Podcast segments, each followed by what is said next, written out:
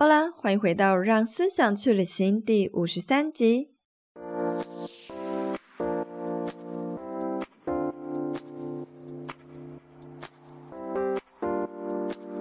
疫情的来袭，也让整个台湾的工作形势有了一波大变动。越来越多新鲜人开始向往像 S 边我们工作室这样远距工作的形态。而我们都知道，经营个人品牌就是一个很好的创业起手式。透过内容创作，不仅能够找到自我价值，也能够让工作变得有钱、有爱、有意义。今天这集呢，我们邀请到了左边茶水间的主持人 Zoe。来和大家聊聊，从一开始他是如何洞察市场，得以仰赖 Podcast 创作来打造理想的工作和生活，以及更多个人品牌事业起飞以后的经营秘诀哦。如果你是第一次收听这个节目，欢迎追踪我的 Instagram，了解更多不一样的人生观点。S 点 Style 点 Cycle，S 点 Style 点 Cycle。或者是学习更多社群行销、个人品牌，也可以追踪 S 风格社群工作室的 IG。谢谢你的追踪，那我们就开始进入今天的话题吧。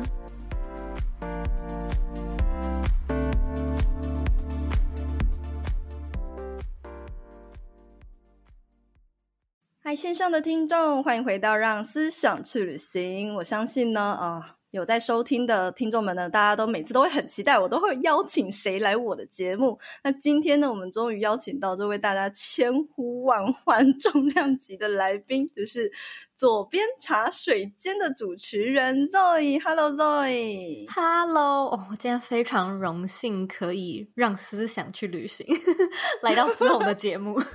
好，但是虽然说，我觉得我的听众有很多人都已经知道你是谁，可是也是希望 Zoe 可以大概的跟大家先简单的自我介绍一下。没问题，呃，我是 Zoe，然后我是左边茶水间的主持人。嗯、呃，这个节目呢是在分享远距工作、个人品牌经营还有自我成长相关的内容。然后啊，哇！快要三岁了，这个节目成立快要三年了。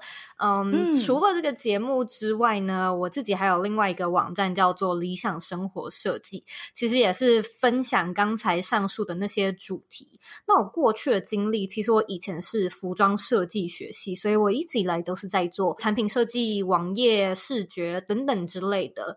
嗯，也花蛮多时间在钻研设计思考的这个议题。嗯然后直到三年前就开始来呃个人品牌创业，肉已经上过很多访谈了。那我觉得除了说，诶可以跟来跟节目中来跟大家分享比较不一样，可能在 Podcast 经营上的观点，以及呢有很多我的听众大多数比较多是可能是内容创作者，那还有一些职场的人士，他们可能会比较好奇说，如果我真的想要跟 Zo 一样，透过 Podcast 来。打造第二份收入是不是有可能？今天呢，Zoe 也会多跟听众分享一些他自己的观点，还有一路上过来的一些经验的分享。那最后呢，也会想要请 Zoe 跟我们分享一下现在远距工作的状态。如果内容创作者或者是已经正在艺人公司的人，他想要打造自己的远距团队呢，有没有什么一些要注意的 tips？所以呢，如果你好奇这些内容的话，记得要听到最后哦。那刚刚有听到就是 Zoe 啊，你有说到过去啊，其实也曾经是个普通的上班族，因为在做设计，然后其实我看你书里面，你有写到说，你以前有在做过旅游的编辑，然后呢，嗯、你一直都是在做网页设计。你是怎么样发现你自己不喜欢被限制这个上班的空间和时间，然后想说，哎，好，搞不好可以去尝试远距工作？你怎么得知这样子的工作模式的？我得知的方式还蛮有趣的，因为我大学的时候是念夜间部，所以呢，我白天就想要赚钱，因此呢，我就去找那种早上八点打卡工作到晚上五点这样的一个工作，然后就是花一个小时的时间通勤，赶快冲到学校，随便在 Seven 买一个东西吃，然后去上课。呃，那时候我找的工作呢，就是美工，因为我高中的时候呢，其实是室内设计系，就一样都是设计学系。你知道学校一定会教那种非常基本的什么 Photoshop、对对对 Illustrating，在学校不是说特别认真，可是这些技能真的是超级无敌有用，所以马上就可以在外面找到打工。尽管我只是一个高中毕业生，我第一份工作呢是在卖相机摄影器材行。的公司当他们的美编，就每天在那边拍商品照啊，然后做去背啊，你知道，就是商品上架啊，嗯、做像这样子的一个动作。嗯，所以我其实。比同才大概早四五年就进入职场，因为比其他人还要早进办公室，就是我已经开始早上去上班，晚上去上课的缘故，我就发现我其实不太喜欢这种上班就是要打卡到办公室这样的一个感觉。我那时候为什么会发现，就是是因为呢？意识到我假日周末如果有空的时候啊，我有一个休闲的娱乐，就是拿着我的笔电到咖啡厅，嗯、然后去做设计。我非常喜欢在那边就自己设计网页、做部落格。我很喜欢看国外的呃，就是一些设计师啊，Behance 他们里面就设计什么漂亮的图。我每天都在那边逛什么 Pinterest，就是做一些跟我工作非常相关的事情。所以我可以得知到的一件事情就是。我不是不喜欢我的科系，我喜欢这份工作，就并不是说，哎，我选了一个我自己不喜欢的职业，呃，觉得很迷惘。我可以知道我真的很喜欢做这件事情，但是工作的时候又觉得，哦，有一种每天都很想要装病请假、绑架的感觉，对对对的那 种感觉，所以我才发现说，哎，那如果不是工作这个本质的话，是不是环境？是不是其他的因素？因此我才得知说，哦，哦，那应该就是时间跟空间的缘故。很微妙的是，在那个时候就有很多人进行远距工作吗？你会不会很担心说，诶，如果说我要离开一般的办公室生活，然后闯进一个好像从来台湾人几乎没有听过的远距工作形式？因为我相信那时候没有疫情，这样的工作形式应该是不普及的。你不会觉得就是很担心吗？你要怎么样提起勇气去放弃台湾人他认为正常的工作模式呢？身边有这样的成功的案例让你去就是。这样追随吗？我那时候没有远距工作，没有远端工作这个词，这个 term 完全不存在。Oh. 但是有一个东西叫做接案。哦、oh,，freelancer 那个时候很流行什么 SOHO 族这种东西呀。Yeah, 那个时候 SOHO 族这个词大家也已经开始听过了。嗯、然后我自己是设计背景，所以我比较幸运的是。我其实是可以去那种五一八，然后我会在上面就真的是比稿竞标。你知道那种很很久以前，十年前的那种做法是，你必须要今天有个案子是他们要找 logo 设计，然后你把它设计完之后呢，你把你的设计作品丢到上面，他们也不一定会付你钱，因为他可能同时可以有二十位一起比稿竞争的人，选到的那个人才会有有 pay。才会有这个跟广告业很像诶，就是先做好丢给别人选，嗯，哇，对，所以我那时候其实就觉得，诶，你现在真的这样想，会觉得说，哇，真的是一个非常吃力不讨好的工作模式。嗯，但是因为那时候也是本业学生嘛，就大学生，所以我根本不知道说。有什么其他的方式？因为也不是说特别的厉害，就是你不是真的职场经验很丰富，作品集也不是特别的丰富，所以我那时候就觉得说啊，要比稿那就比稿吧，至少是 就像是买乐透一样，就多了一个被选中的机会的感觉。其实呢，嗯，因为像这样自由接案的方式，我觉得也是。很不错的工作模式，老实讲，因为就像 Zoe 讲的，就是你可以把短期的一些案件，把它谈成长期合作的案件，对于你来说也是一个比较工作上的保障，而且你会一直收到不同业主的那个案件呢，所以对你而言呢，你就可以打造自己的多重收入组合。其实当 freelancer 也没有什么不好的，为什么后来你不继续这样子的工作形态啊？我发现一件事情是我没有办法很确定每一个月能够赚到多少钱，其实就是所有人都知道的自由接案的所谓不稳定。我我现在去看这件事情，我会觉得，如果说你有能力，如果说你真的是就比较知名的一些设计人员好了。可能什么聂永真之类的，我相信 你就不会有这个问题，或者是就算你有大起大落的那种薪资不稳定，你的不稳定的那个可能是在每个月三万块到每个月呃十万块，就是你怎么想都会觉得啊还是绰绰有余，就是还是很多。嗯。可是在我那个时候啊，我就是一个我觉得能力也不是说特别好。的刚毕业的学生，而且就是说那个不稳定它，它它的波动幅度实在是太大了。有的时候真的一个月只有三千块，嗯、有的时候虽然可以有两万块，但是那个就有点是哎，那个月真的很幸运。但是我现在回头看，我觉得真的是那时候还太年轻啦，所以没有办法那么知道要怎么样去规划自己每一个月的收入。跟时间的分配、跟谈判的一些接案技巧等等之类的，所以我脑中冒出来一个念头是，我想要看看有没有一间公司可以让我成为正职的远距工作员工。所以这是我毕业之后的念头，然后我就开始锁定各大像什么新创啊，或者是外商公司去寻找。然后我那时候真的是花了蛮多时间找，可是当时真的是不流行，很多时候我还是去接案。很多时候就是钱还是不够用，嗯、还是要吃老本，或者还就是还是要啃老。所以我我除了去接案之外，我也做了很多一些奇奇怪怪的，像什么市场调查，我也做过电话访问啊，发过传单啊，嗯、就等等之类的。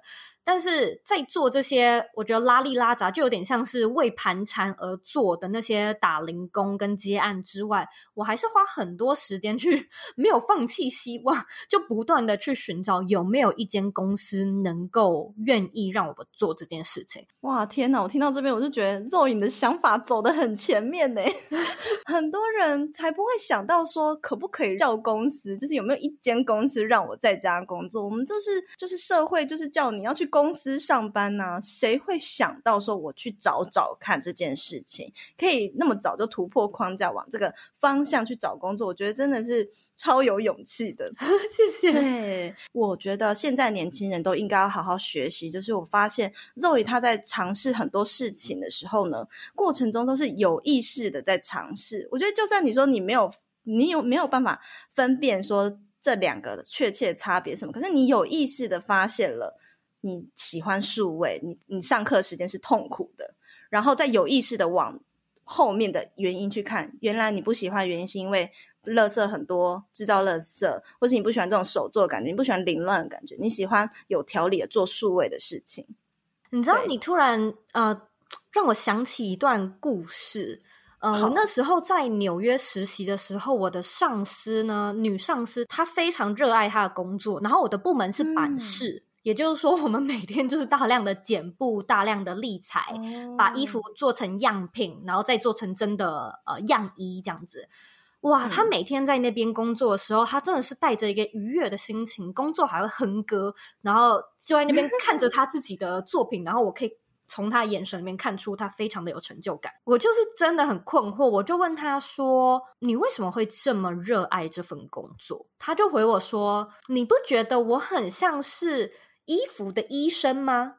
他就这样回我，可爱哦。他就说：“我觉得我就是一个衣服的医生，我可以很快速的发现这个衣服出了什么问题，然后马上的帮他调制药品，嗯、马上的为他就是治疗调整。然后我讲完之后啊，我完全没有感觉，就是我完全没有，那是他的泡泡，不是你的泡泡。对，我完全没有怦然心动的感觉，可是他有，嗯、所以我马上就意识到说，哎。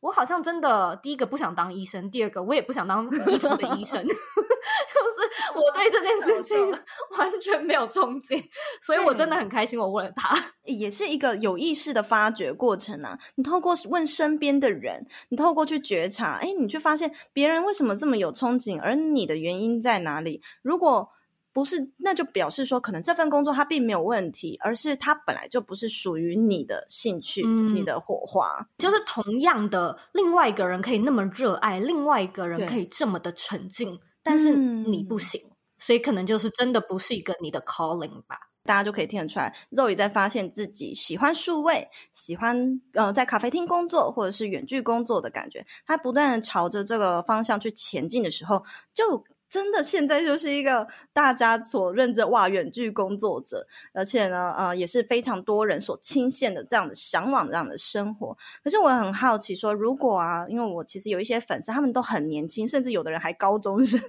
哇大学刚毕业之类的。那如果说他们也向往，就是很想要成为远距工作者，也很多人都会说，我很想跟 S B 一样，就是在家工作。你会建议他要直接投入吗？如果他真的有这样的机会，还是说你会建议？议他先去一般的职场上工作看看呢？我自己会觉得，现在啊，如果说我是那个高中生或大学生，我心里面的想法绝对是哦，我才不管嘞，我要马上远距工作。嗯，但是呢，我现在已经就是进入职场十多年，我觉得还是可以先到一般的公司，就是有实体的公司工作的原因，是因为远距工作其实真的少了超级无敌多认识人的机会啊！对，因为我们都一直在家，就自己在家，就是一个非常 非常自闭的工作。你当然是很自由，可是，嗯，我现在回头看，我发现我生命中有很多的贵人。这些贵人都是我以前职场的贵人，嗯、就是包含可能我那间旅游编辑公司的主管啊，我在韩国工作的公司的主管啊，然后有很多很棒的同事，我们到现在甚至都会联络，甚至有一些就变成是私底下都还有很棒私交的朋友，你知道吗？你现在在高中，你现在在大学，其实这个这个环境它就是一个小型的社会圈，但是它不一样的地方是呢。他有人脉在那边，就是给你给你建立起来，让你去交朋友。然后职场的话，它其实也是一样的，就是他有这个环境让你去交朋友，你甚至还可以训练专业。可是如果说你今天马上就开始在家工作，你会瞬间少了超多交朋友的机会。我觉得现在这种机会，其实在我开始自己在家工作，现在已经哇。迈入第五年，现在讲会觉得好奇怪，但是我确实还蛮怀念那种，就是进到公司说，哎、欸，大家早安呐、啊，然后一起就是，是中午一起去吃饭呢，一起中午吃饭，我们就拉勒啊，然后讲老板坏话，哎，没有啦，对对对，就是这样。所以你还是会建议大家要去职场上磨练一下，而且我觉得有一个很重要的是，因为少了人嘛，你就少了学习 teamwork 的技能呢、欸。嗯非常有感的一点是人脉这件事情。我其实现在现在开始就是创业，你就也会发现，哎，过往啊，在职场上，你觉得那些很烦的人事物，好像其实都是现在经验的积累。然后过去现在的人脉，都是可能过去合作的对象，或者是以前的同事、以前的老板，都有可能变成现在合作的对象。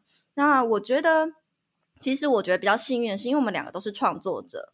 所以呢，呃，创作者跟创作者之间也比较容易变成朋友，所以我们可能远距的合作还是有机会，就是拓展我们的人脉圈，就是透过这样的合作啊，认识更多的朋友啊。但是呢，我觉得一般的公司，如果你真的是远距工作者，还是 base 在某家公司之下，或是你是一般的产业，或者是比如说你是做电商，你拓展这个人脉圈，其实也真的很有限，因为。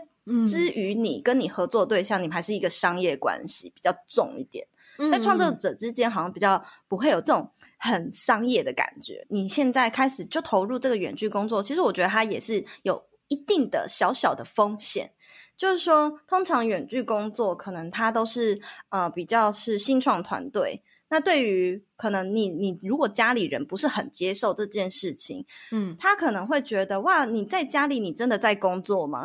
哈哈哈，就是我爸妈以前有这样的想法。我看你的书，你就有写到这点。以前爸妈就觉得你真的在家里你在工作吗？就会一直念你说为什么一直在家。对，嗯、所以其实长辈的问题也是一个问题呢。对，能不能够接受这么新兴的产业模式，还就是还不是大多数长辈能够接受的。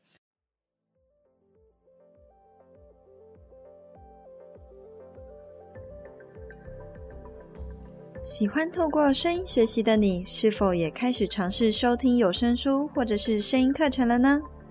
近期 S 边发现，在喜马拉雅这个 App 也能够符合这样的学习需求，推荐你们可以听听看《自控力》这本有声书，它适合拖延症患者来听听学习如何有效地掌控时间和生活。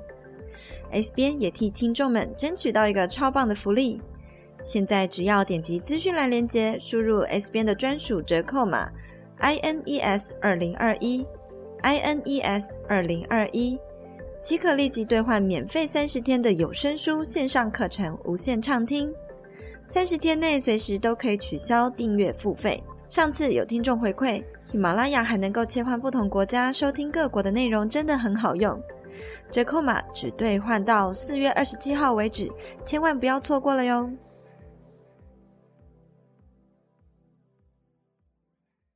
其实我们都知道说，说 Zoe 呢，在透过远距工作的时候，其实你一开始虽然不是在做设计，但你现在几乎都是靠 Podcast 在吃饭了吧？是吧？是吧？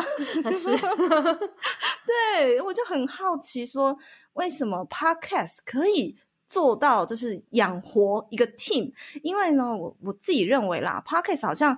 对于我而言，可能我比较局限一点。诶 Podcast 感觉就是只能接接业配啊，是不是收入来源有限啊？那感觉诶 Zoe 还有开自己的线上课程，所以现在帮自己打造很多重的收入来稳固自己的个人品牌。你当初在做这个 Podcast 的时候，你就已经知道这个东西有可能带来无限商机吗？还是你当初一开始起心动念？只是单纯想要传递一个价值呢？好像都有一 点想要传达价值，又想要建造收入的感觉。嗯，我会这么说是因为。我其实观察 Podcast 好一阵子了，我大概从二零一六就接触到。可是我相信，就是台湾其实早一点，像马丽欧，他也大好像二零一六就有开始做，嗯，只是那种真的是超早前辈，对，就是 那那一群人，他们真的是那时候还没有那么多人习惯这个，真的，你大概三五个就是一只手数得出来。嗯，我我那时候接触到，是我来到美国，来到纽约，然后我发现我身边有。很多这里当地的朋友就会跟我聊天，他就会说：“哦，推荐你这个 podcast，你一定要听什么什么的。”我就才想说：“呃，这到底是什么东西？”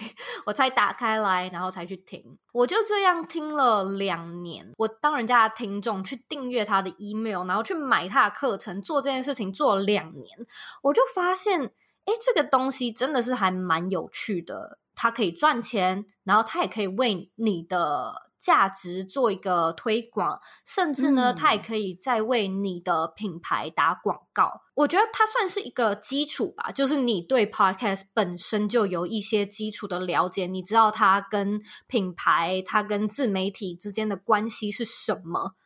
之后呢，我突然有一个动机，是觉得说，我还蛮想要试试看这个玩意儿能不能够在台 湾就是红起来。对，我开始的时候是二零一八年，心里面有一个感觉是，我就很想要玩玩看，因为我很喜欢，我长期这两年都是 Podcast 的忠实听众，所以就算这件事情没有做起来。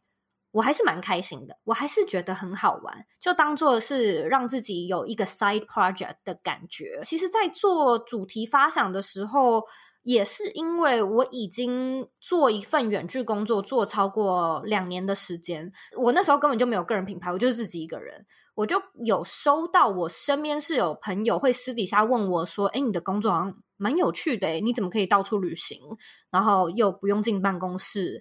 我是先从我身边的朋友，就是看到一些些，就是零零碎碎的，我也不能说是商机，但就是一些需求吧。我就开始觉得说，哎、嗯嗯，那不然我来讲讲这方面的内容好了。它或许很新，它或许不能够一下子被接受，Podcast 或许根本没有人听，但是没关系，我们就玩玩看。所以我觉得，虽然我知道这个东西能够为我带来收入，但是它一开始或许不是单纯只为了赚钱，而是好像有赚钱也不错，但没有的话，我还是愿意做的感觉。嗯。我有看到你的新书啊，里面有提到说，其实，在讲个人品牌有三个元素，就是很重要。第一个呢是外在风格，再来是内在价值，然后第三个呢是专业技能。我很想要问一下 Zoe 说，诶，这三个东西它是缺一不可吗？还是你觉得有没有哪一个是特别特别的重要？如果要说特别特别重要的话呢，我会觉得内在价值是最重要的，嗯、但是三个合在一起会更完整的感觉。Okay. 所以如果它没有风格，但是它有一个价值也 OK，这样子。哇，我觉得风格这个东西啊，它很有趣哦，它是一个加分条件哦，加分。OK，对，我觉得它是加分条件，也就是说，如果你真的有了，会非常的加分。但是假设你今天没有，可是啊，你愿意。做久就是你只要坚持一久，嗯，我觉得任何事情是只要有累积就会有分量。那当分量一出来，风格基本上也就会出来了。不用马上需要有一个呃鲜明的个人风格，只是说有的话，你会更可以脱颖而出，你会更快速。但是如果说没有的话，那我们没关系，我们慢慢累积，或者是我们就是一边摸索，然后一边设计。有点是船到桥头自然直，或者是说总有一天不用太担心，总有一天你的风格绝对会出来的。我觉得很多创作者他们呢、啊、卡点就是卡在说，好好，我现在就是开始来做，嗯、但是通常他们可能就会呃，比如说跟着，比如说 Zoe 的学生会跟着老师的模式去做。嗯，所以他可能在刚开始成立他的账号，或甚至是做他的 podcast 的时候，会有老师的影子在里面。啊、对，或者他写的内容会有老师的影子在里面。你是不是有一点这个感觉？哎、欸，我真的很想要做一集，就是我我有收到有一个学生问我说，如果他的学生做出来的作品跟他很像怎么办？嗯、对呀、啊，对啊，这个这个真的是我以前直播也有聊过，所以我后来就发现哦，其实。嗯、呃，风格这件事情很多是来自于你这个人真实的个性。我觉得很多人会有老师的影子，是因为一开始我们会觉得那是一个成功的模式，所以呢，我们把真实的自己压抑住了。所以，我就可能就是模仿老师说话的口气，或是模仿老师做的这个呃一二三的这些步骤，所以可能就在节目编排上，你可能搞不好跟 Zoe 很像之类的，也有可能。我觉得有时候学习嘛，它本来就从模仿开始，可是我觉得必须要从这个模仿的过程中展现出你个人的个性，才会慢慢带出自己的风格。所以看来风格这件事情，它就是不是必要，一开始最必要，可是你可以慢慢的营造出来。嗯，我觉得的确也是，因为从 Zoe 的频道啊，大家就可以发现，哎，这个听众对于你的这个信仰值是很高的，还有这个粘着度，你知道吗？那原因就是因为你的频道跟你的节目呢，就是有很真实的在传递 Zoe 这个人想要给大家什么样的一个价值，什么样的理念，告诉大家都有值得去追求一个属于自己的理想生活嘛。所以呢，呃，内在价值呢，就是一个可以。呃，快速提高你粉丝或受众信仰值的一个呃很重要的一个关键。那我觉得我也蛮好奇的，现在你这三个，你的风格啊、价值跟技能三元素都齐聚了，所以你可以靠这个 podcast 来吃饭。但是真的是每个人都能够这样子吗？就是真的每个人就是都可以做得到吗？你知道你这个问题做得蛮好的，因为虽然我没有。对外宣传任何事情，嗯、但是我自己有一个课程叫做 Bring Your Life，然后它每年都会新增一些呃新的课程，是给已经是学员的课程免费上的。然后我们今年新增的一个课程其实就是 Podcast，就是 Podcaster 养成班。哦、那这个东西我们不会对外宣布的原因，就是因为只有学员可以上。我在里面分享到一个。呃，有关 Podcast 商业模式的一个小小的章节是，我觉得在商业模式上，你可以把它想象成两类，第一类是帮别人卖，第二类是帮自己卖。嗯对，所以如果说你自己是要做 podcast，想要用这个东西赚钱，然后甚至赚超过自己的薪水的话，你可以先归纳一下你想要哪一类，或者你两类都可以同时进行啊。像是我也我相信 S 可能也是，就是两类都同时进行。那你在这两类里面，你就可以设计一下说，如果是业配的话，你要怎么样去经营？你是不是可以做口播广告啊？或者你可不可以做那种整集的合作？做就是有一些来宾，他可能会付费上节目，或者呢，有一些可能会是，例如说出版社啊。嗯，或者作者他会自己出钱自掏腰包的说想要来你的节目上，嗯、或者请你就是分享相关的读书心得，或者你也可以做整合行销。我相信这个思宏一定也非常熟，就是除了在 Podcast 有口播广告以外，嗯、你或许 IG 在帮他做几篇贴文，甚至卖给他一些广告版位，像是脸书的什么粉砖的封面图啊，嗯、或者是有一些其他的地方，什么 email 里面电子信箱里面有什么。广告版位这种东西就是整合行销，可是无论如何，这可能都是在帮别人卖别人的产品、别人的服务。同样的，你自己也是。嗯、那我觉得，在建立自己的获利模式这一关，确实是比卖别人的还要更难。自己今天的节目有一些收听量的话，其实你不用自己去做，像是什么囤货啊、设计商品啊、处理客服啊这种事情都不用，就是卖别人的产品就好。它虽然就是呃薪水。有一点点就像是接案一样难以的去知道它的 range，但是也不能说它是不能超过正职薪水的收入嘛。如果说有的时候案子比较大，或者是那种整合行销一个比较大，或者是比较长的一次为期可能一个月这样子的企划，哇，搞不好你那个企划就可以有五或者甚至到十万这样子的一个呃薪资收入。但是卖自己的产品的时候，你可能的确会需要一些观众。的了解，就是你要知道你的听众大概是什么样的样貌啊，他们的需求是什么，他们的痛点有哪些？那你要做什么样的产品才可以解决他们的服呃，解决他们内心里面想要解决的内容？他们的 before 跟他们的 after。长什么样子？然后你的这个 sweet spot 出现在中间，它是一个什么样的内容呢？就是说，经过你这一关，使用了你的产品，或者是嗯，使用你的服务，它会产生什么样的改变？我觉得它确实是需要一点点时间去思考，嗯、甚至要做超级无敌多市场调查。可能就是说，你真的要把你的听众约来二十个人、五十个人。一对一这样子，就是用像电话访问，或者是线上访问，或者是实体访问这样的一个感觉，你才可以慢慢的搜集，你才可以知道他们用的语言是什么样的语言，说话的方式，还有现在，例如说他们的经济水平啊，还有他们可能期望的内容到底是什么，你或许才可以比较好设计出你自己的产品，在。你的节目、你的 podcast 上面推广这样的产品，我其实经常是把 podcast 当做一个内容行销的工具。我或许不会很直接的在我的节目上讲我的课程，第一课到第八课教什么东西，就我不会这么直接的讲。对，但是我可能会讲一些像是说，哦，呃，podcast 行销。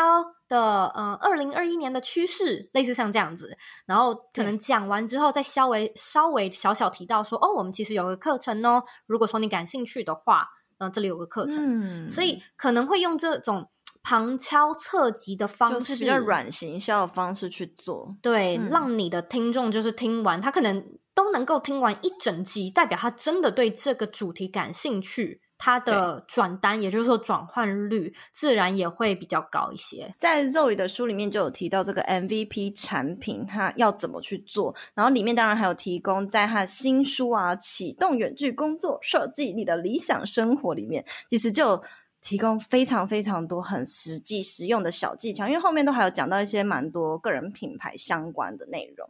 那如果大家有兴趣，一定要支持他的新书哦。然后再来呢，我自己也觉得。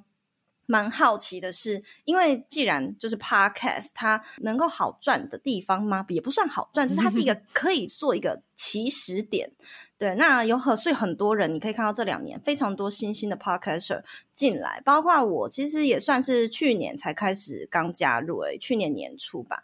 对，那我觉得发现说。我虽然我自己也在做采访了，但是就觉得说怎么每个人都在做采访，然后到底要怎么样做差异化？我觉得主持人自己的风格跟特色就好重要。那我就很好奇说，哎，那 Zoe 你你的 IG 都是比较随心生活分享，你也没有说特别去经营自己的 Instagram，然后你比较注重在你的 Facebook 跟你的 Podcast，但是主要还是以 Podcast 为主。只在专心经营 Podcast 的情况下，你去。只靠声音就可以养成你粉丝的那个信仰值，怎么做到这件事情？你可不可以提供给我们一些小技巧？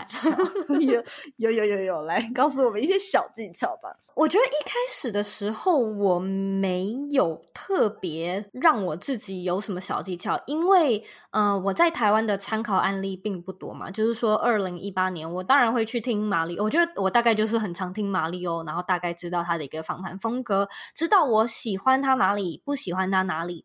然后同样的，我去参考了很多国外的我有在听的可能节目啊，或者是我其实也很常看 YouTube 上面有一些大师，他们会有什么访谈类。的节目内容，所以我可能就会看说，哎，他访谈他切的重点是什么，或者是他的整体的，他是呈现那种比较严肃，就是整个场子是很安静的那样的一个感觉呢.还是他是比较欢乐的感觉？然后我喜欢哪一个？嗯、所以我那时候就完全是依照我自己的喜好的的的的出发。我自己喜欢哪一样类型的访谈方式，我就用哪一类型的访谈方式。而且那时候就是也没有那么多竞争者，所以跟现在比起来，因为现在听众有很多人可以比较，他可以比较说，哦，这个谁的节目好，这谁的节目不好。当时呢，就是没有什么人可以比较，所以他们可能听了觉得我的还不差。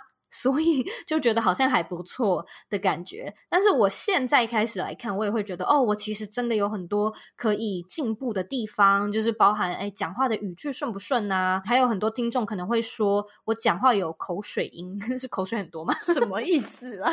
这个也 可以讲。可是，可是说到这个，嗯，我就想要分享，就是如果真的要呃提供一些提高粘着度的方式，我的第一个技巧其实真的就是倾听听众的需求。我很多时候会收到听众跟我说：“哇，你的节目的广告超多，超烦。”有的时候呢，会听到他们说我口水音很重，讲话咬字不清楚。有的时候会说：“哎，我好像就是来宾跟我聊一段话，聊完之后我就说嗯，然后我就带到下一题，就好像很想要赶快切断来宾。”有的时候他们可能会说：“哎，就是我一直好像好像很赶。”我我今天还收到一封信，我觉得非常的特别。那封信跟我说他是。是我长期的听众，然后他听得出来我不认同当集那一集来宾在讲的分享的内容，就是他说他在那集节目里面感觉不到我的火花，感觉不到我的激情。哎，他写这封信跟我讲，那我觉得他也是听得好用心哦，就是到底怎么样听出这些这么细微的差异呢？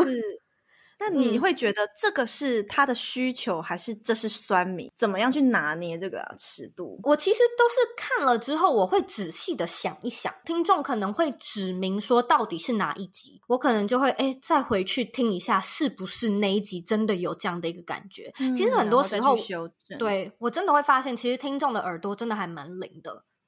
然后他们可能专心听哦，真的很专心听，就是真的会听出来说，其实我到现在都还是，就是我讲话会一直说嗯，我会一直说，然后我会有一些冗言赘字，可能讲话的过程的一些盲点误区，在讲的时候完全没有一个感受，但作为听众都觉得听得出来，可能会觉得很烦这样子，我就会回去把这些内容听，然后想一想要怎么样调整。我当然是觉得自己做开心非常的重要。但是，嗯，听众他的一个听觉的感官，整个体验到底是否好，我也会去思考一下说，说那有没有能够在我还是可以做的很开心的前提之下，满足他们需求的方式呢？调整音量可以啊，把广告剪断也可以啊，嗯、然后加强自己的访谈技巧也是可以。所以我觉得这个绝对是第一个。然后第二个的话，选来宾的过程。我会尽量一定要过自己这一关，就是说这个来宾我一定要喜欢，或者是这个来宾我一定要服呃非常认同他的价值观理念等等之类的。嗯。可是我会这么说，是因为我的确有做过。我不是那么认同的来宾，可能就是一些业配，你知道吗？就是有一些厂商合作的介绍，然后我就会觉得，哦，那就来，那就来啊，就是赚钱的机会嘛。你知道那种机会啊，就是你一做，然后听众马上就反应，他就说那集不好听，马上就跟你讲，马上就被发现了。对，就是有没有用心做，就像今天收到的信，就是有没有激情啊？听众真的听得出来，嗯，所以我现在其实真的会很很仔细的在想说，能不能够过自己这一关。嗯，然后最后一个是我其实，在 Podcast 经营上面，我有另运用另外一个工具，就是 email 行销。然后我每一周都会有自己的电子报。有一点点像是诗弘你在做的这种杂志的感觉，嗯，但是我没有到那么厉害的程度，就没有一个实体的杂志。我就是一个非常简单的每周一篇的电子报这样的一个概念。嗯，然后我会告诉他们这一集左边茶水间可能有一些幕后的花絮啊，或者是说我自己在做这一集的一些新的感想，然后邀请他们收听。然后每周一寄出呢，我们大概星期二、星期三就是会收到非常多的。听众的回信就说喜欢这一集，不喜欢这一集，像是我刚才说到有听众来信说他这一集没有感受到我的激情，就是利用电子报来回复的 回馈。每一周我们收到的这些信件，我们一定会回，然后一定会用心回。其实很多听众会在这个过程中说：“哎、嗯欸，我没有想到你真的会回复，然后还回的这么长。”有些人想说：“我就写写看呐，碰碰运气啊。”对，不知道自己会不会看。其实我们都会看，然后我助理现在也会帮忙回，所以我觉得很多人其实是会在这个过程中，嗯、有一些人他还会回信，他会跟我说：“哦，我好久没有写信给你了。”那今天呢，我想要跟你分享，就是我这三个月来发生的事情。所以他就跟我讲他这三个月来就是有什么样的一些心得变化。所以我觉得 email 它或许是比较老派的方式，但是它可以给听众一个很安全，就是有一个很 safe place 的一个管道，去用心的分享他自己生活中很隐私的事情。这些东西他或许不会在 IG，不会在脸书上面跟你分享，但是。这么私密的管道，他可能就会跟你做比较深入的对谈和沟通，那当然粘着度也就会提高了。嗯、我觉得听到这边就知道，Zoe 真的花很多很多的心思在他的 Podcast 上，帮大家稍微整理一下他这三个小技巧。第一个呢，就是要倾听听众的需求。今天不管这个听众他是来踢馆的还是怎么样，他就是听见了他不喜欢的内容，或者是他不喜欢的点，他在 feedback 这些给你的时候，你有没有办法快速的更新，或者是改进呢？那再来第二个就是要过自己这一关，我觉得也是蛮有感的，在筛选这个来宾或是在做制作内容的时候。你自己这关都不过，你怎么可能还奢望听众能够接受呢？嗯、对，然后第三个就是要用心回复每一个回馈，我觉得这真的很非常受用。谢谢 Zoe 的分享。那我觉得我自己就这样想到，哎，其实我虽然没有做电子报，但我我可能就是因为以 IG 为主战场，就是 Pocket 其实也是算 side project 而已，所以可能我的粉丝他们比较直接会来 Instagram 私讯。那我接下来呢，就想要就是拉回来关于。远距工作这方面的一些请教，嗯、呃，虽然今天时间有点长，有点不对，Zoe 有点不好意思，但是我觉得 大家一定很想要听你继续分享更多。比如说像现在数位游牧工作形态，大家都知道是什么了，就是透过可能很多人开始这样的工作，就 digital nomad 听起来很美好。可是像 Zoe 已经在这个形式里面工作，你有没有就是能够提供给大家，就是提醒一下大众有没有？嗯，其实是有很多隐形的缺点，是我们没有发现的呢。最重要的隐形缺点，可能就是既然你在哪里都可以工作，所以你很可能会在哪边都要工作，你就是 no excuse 啊。真的，然后你笔电都带在身上了，嗯、所以我现在会克制旅行，不要带笔电。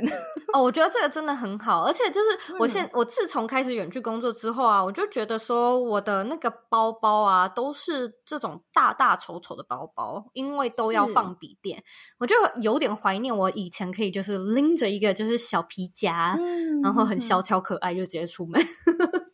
哎，那你不会想说，我今天出门，我就是不要工作了？当然是会这样啦，现在当然是会，嗯、只是就是说，我觉得蛮有意思的是，以前我可能会非常喜欢这种哦，我到哪里都可以工作啊，然后非常开心的感觉。嗯、可是我后来发现，嗯、呃，正是因为如此。很多时候，如果时间一长，例如说，我可能之前回台湾，我有一个行程是一个礼拜，我我跟朋友去兰屿玩，但是一个礼拜，我虽然没有每一天都在工作，但是我还是得带着笔电。你还是会有这样的一个时候是，好像就是有一些东西必须要利用电脑来处理这样的一个感觉，所以。很多时候，我觉得它还是会有非常非常多的优点，嗯，但是这可能会是大家比较没有注意到的，嗯、因为在我刚开始的时候，我我真的觉得说，哦，我想要来做这个远距工作，就是因为我非常想要工作跟生活的平衡，我想要就 是完全可以，就是有一个有个秤，然后让它可以完全的，就是非常非常平衡。是但是呢，当我开始来做的时候，我就发现。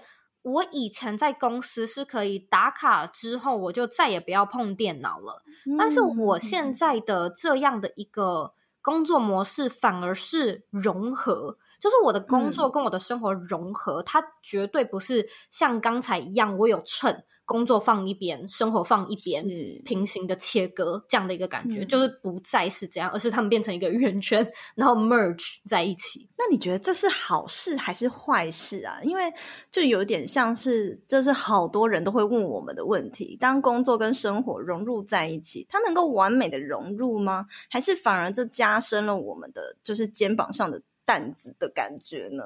要看几个条件。第一个是你有多热爱你现在在做的事情，然后第二个是你的角色。也就是说，假设你今天真的是在做一件你不喜欢的事情，就算它跟你的生活都融合，然后调配的很好，还可以在家，可以在海边工作，你还是会觉得就是不喜欢走到哪都要工作的感觉。第二个是因为我跟思宏是。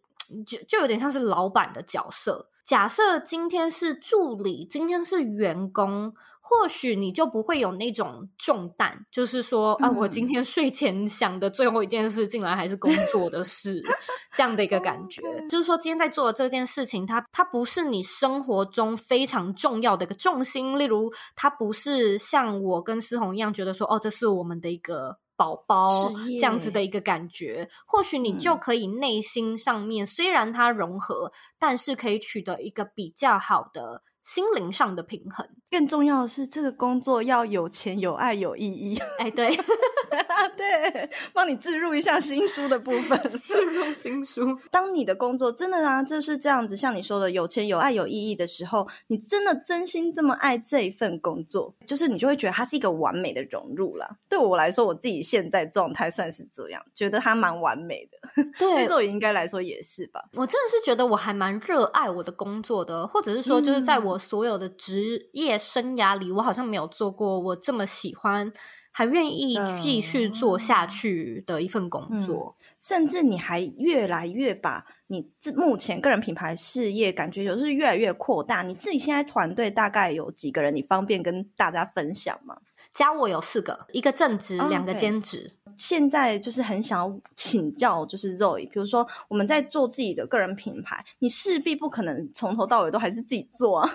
就像 YouTuber，你还是得把剪辑外包，然后把一些呃社群的呃经营可以外包出去，找到一群信任的员工，其实我觉得很不简单。尤其你人在美国，你连面试都得远距面试，你自己要怎么样确认，或者是说培养这个信任感呢？跟员工之间你是怎么找到这群信任的人？首先，我觉得其实台湾人都蛮好信任的。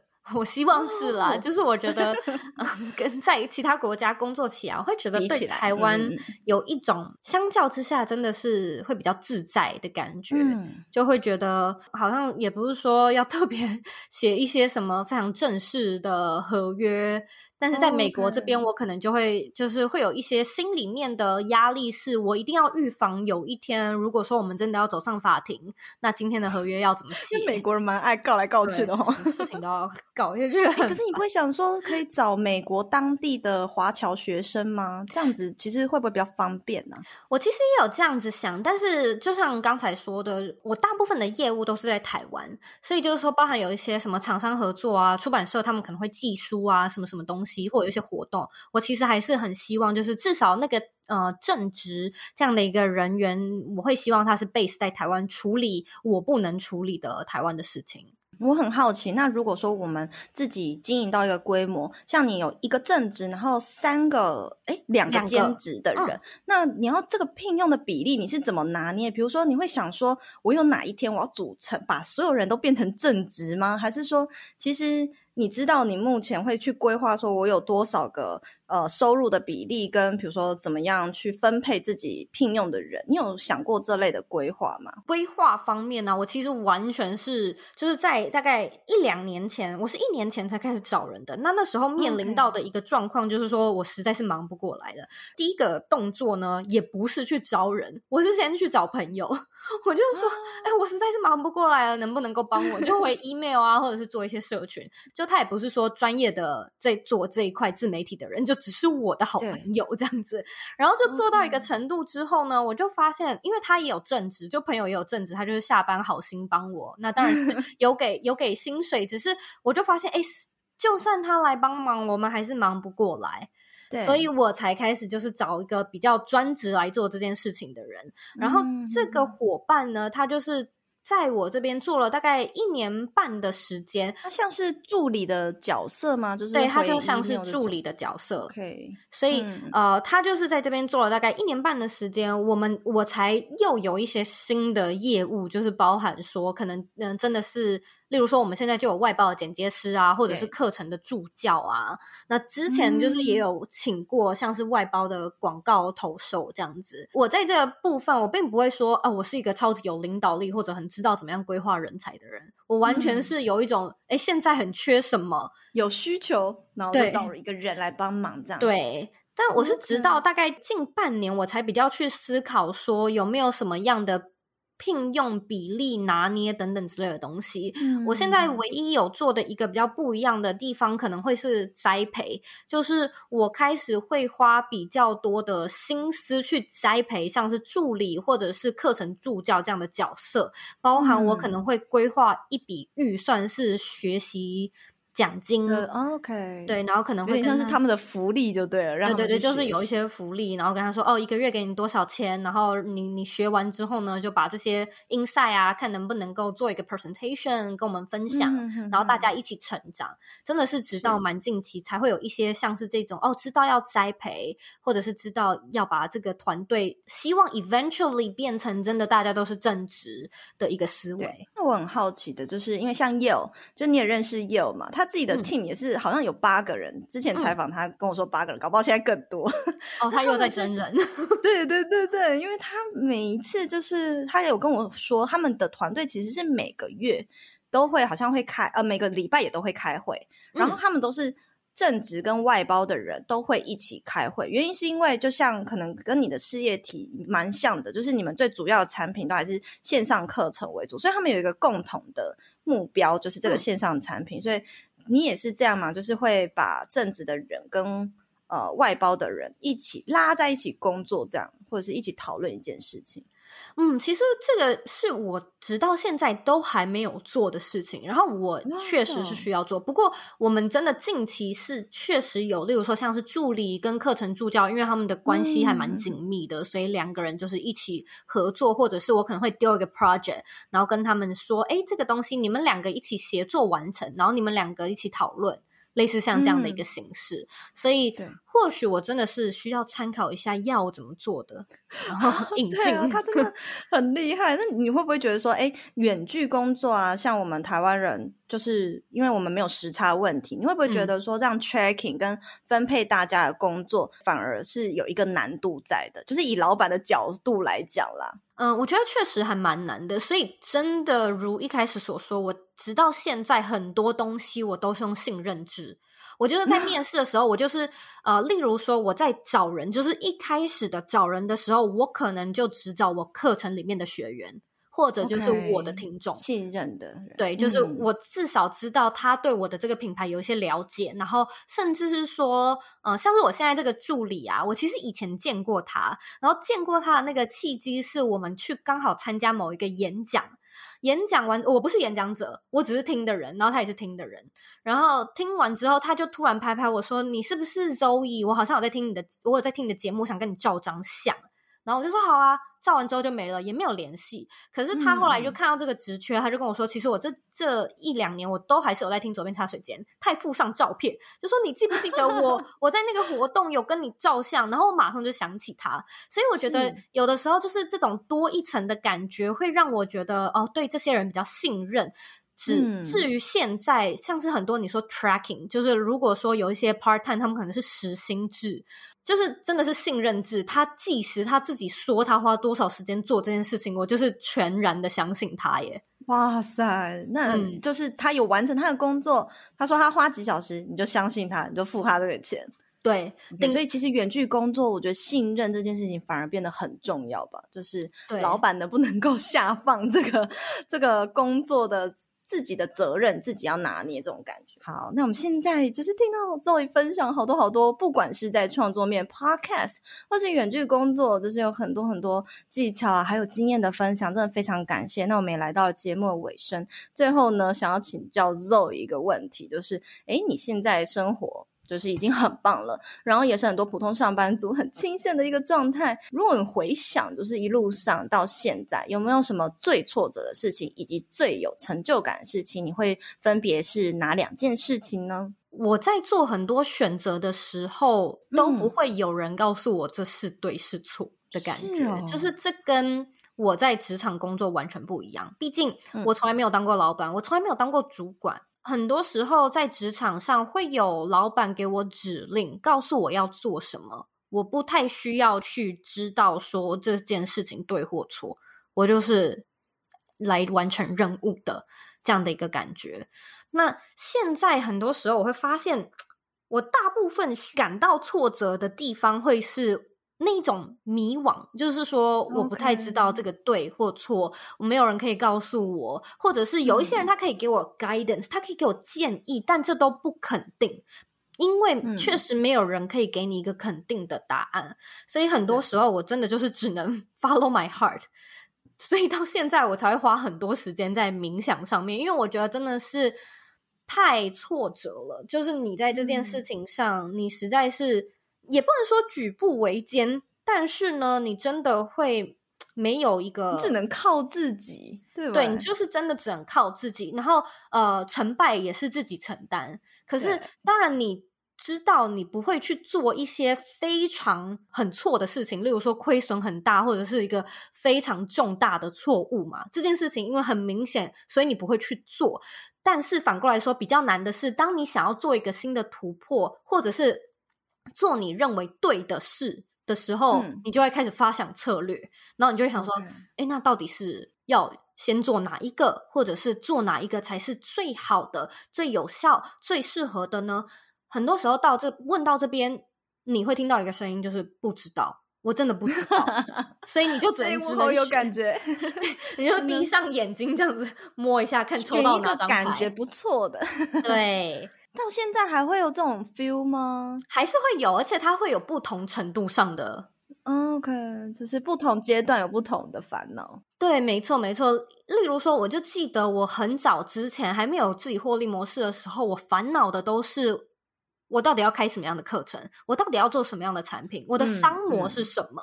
是想想想好久。那现在就是完全不一样的。例如说，现在我可能会想说，诶，我会不会想要挑战转型？或者我会不会想要就是做其他的业务跨界扩展等等之类的？然后你会你会有想法，可是你真的不知道。我会说这个东西很挫折，可是。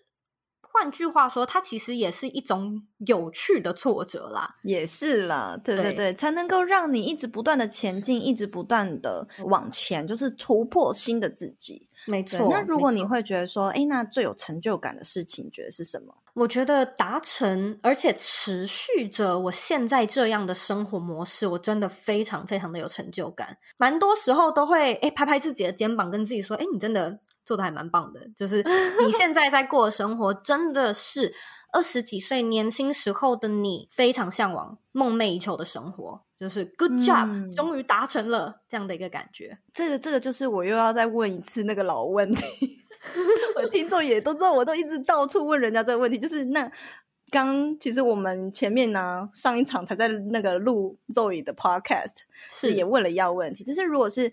刚好现在已经过很好了，那你还会再追求更好吗？还是你会觉得现在这样子就好了？你会选哪一种？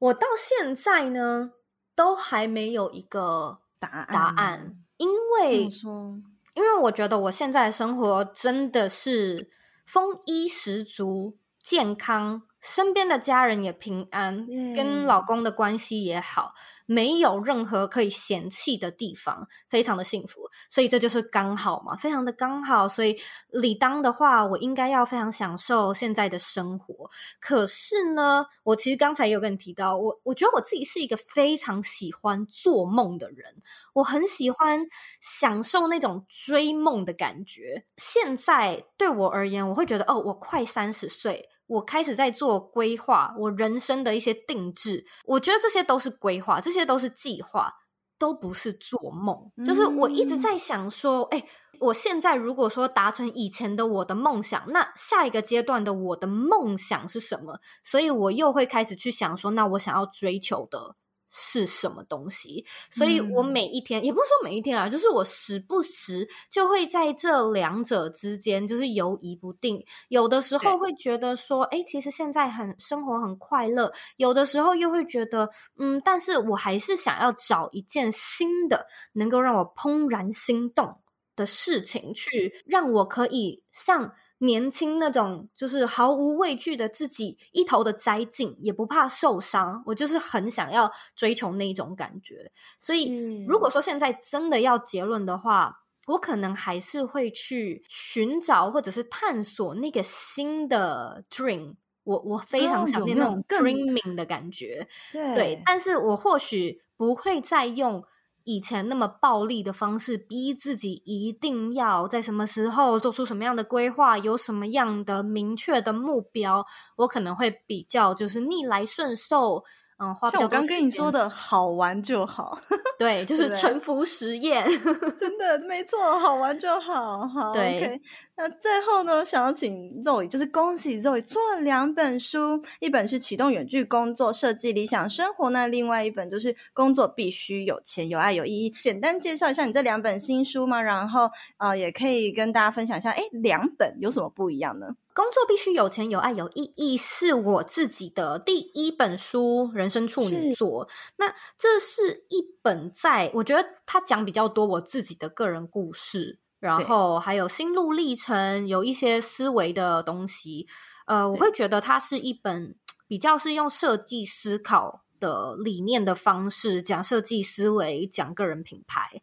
第二本就是启动远距工作，设计你的理想生活。这本书很明显的就是一个在讲远距工作书，所以第二本它比较没有设计思考，它有一些我的故事，但所有的故事都是围绕在远距工作的经验的故事，而不是我人生可能小时候或者是在生活中经历的故事。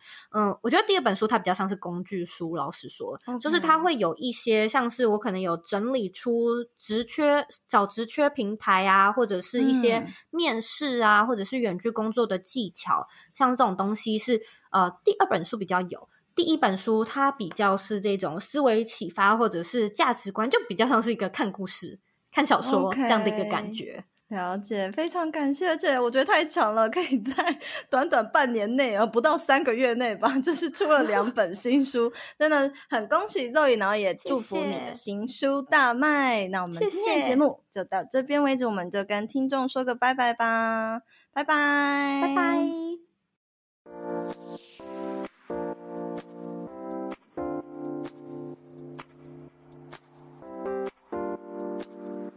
谢谢一直听完到最后的每一个你们，喜欢这类的内容，记得按下订阅追踪，都是支持我继续创作的动力来源哦。欢迎大家可以追踪我的 Instagram s 点 style 点 cycle，s 点 style 点 cycle，或是私讯我和我分享你对这集内容的观点和看法，我都会很乐意回复大家的哦。那我们就下一集见啦，拜拜。